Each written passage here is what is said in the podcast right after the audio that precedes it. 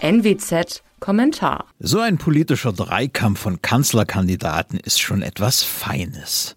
Da werden dem Bürger von seinen Politikern unerhörte Einsichten vermittelt. Am Sonntag galt das insbesondere für Annalena Baerbock. Die grüne Großschriftstellerin ließ da wissen, Zitat, jedes Verbot ist auch ein Innovationstreiber. Zunächst war da nur eins. Ein überwältigendes Gefühl der Erleichterung.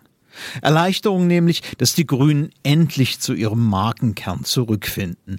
Endlich wieder ein Lob der Verbote. Man bekam als Wähler ja bereits Entzugserscheinungen.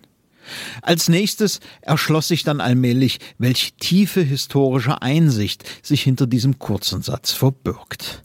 Natürlich. Warum hat man das nicht selbst erkannt? Erst das Verbot von Feder und Tinte durch den Kaiser hat ja einst den Buchdruck ermöglicht. Erst das Verbot von Pferdefuhrwerken durch den Staat den Siegeszug des Automobils eingeläutet und nicht zu vergessen, erst das endgültige und totale staatliche Verbot von Segelschiffen hat Dampfern den Weg auf die Ozeane geebnet. Wie konnte man all das nur vergessen? Ja, diese Innovationskraft der Verbote. Natürlich war die DDR, deren Regierung die segensreiche Wirkung von Verboten ganz besonders schätzte, ein Hort der Innovation. Das galt für elaborierte Formen des Schwarzmarktes wie für die innovative Kunst Oppositioneller, die Stasi auszutricksen. Heute kann man Verbote als Innovationstreiber bei ökonomisch wie intellektuell herausragenden Sternen der menschlichen Entwicklung beobachten. Nordkorea oder Simbabwe sind gute Beispiele.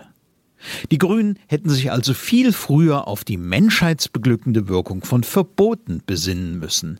Dabei war man doch einst auf dem rechten Wege. Zum Beispiel 1987 im Wahlprogramm für die Bundestagswahl auf Seite 42.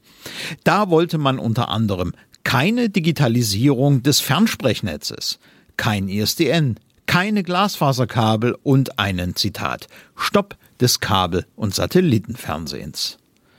Hätten wir doch damals auf die Grünen gehört. Wer weiß, in welche ungekannten Höhen uns solche innovationstreibenden Verbote getragen hätten. Mein Name ist Alexander Will. Sie hörten einen Kommentar der Nordwestzeitung.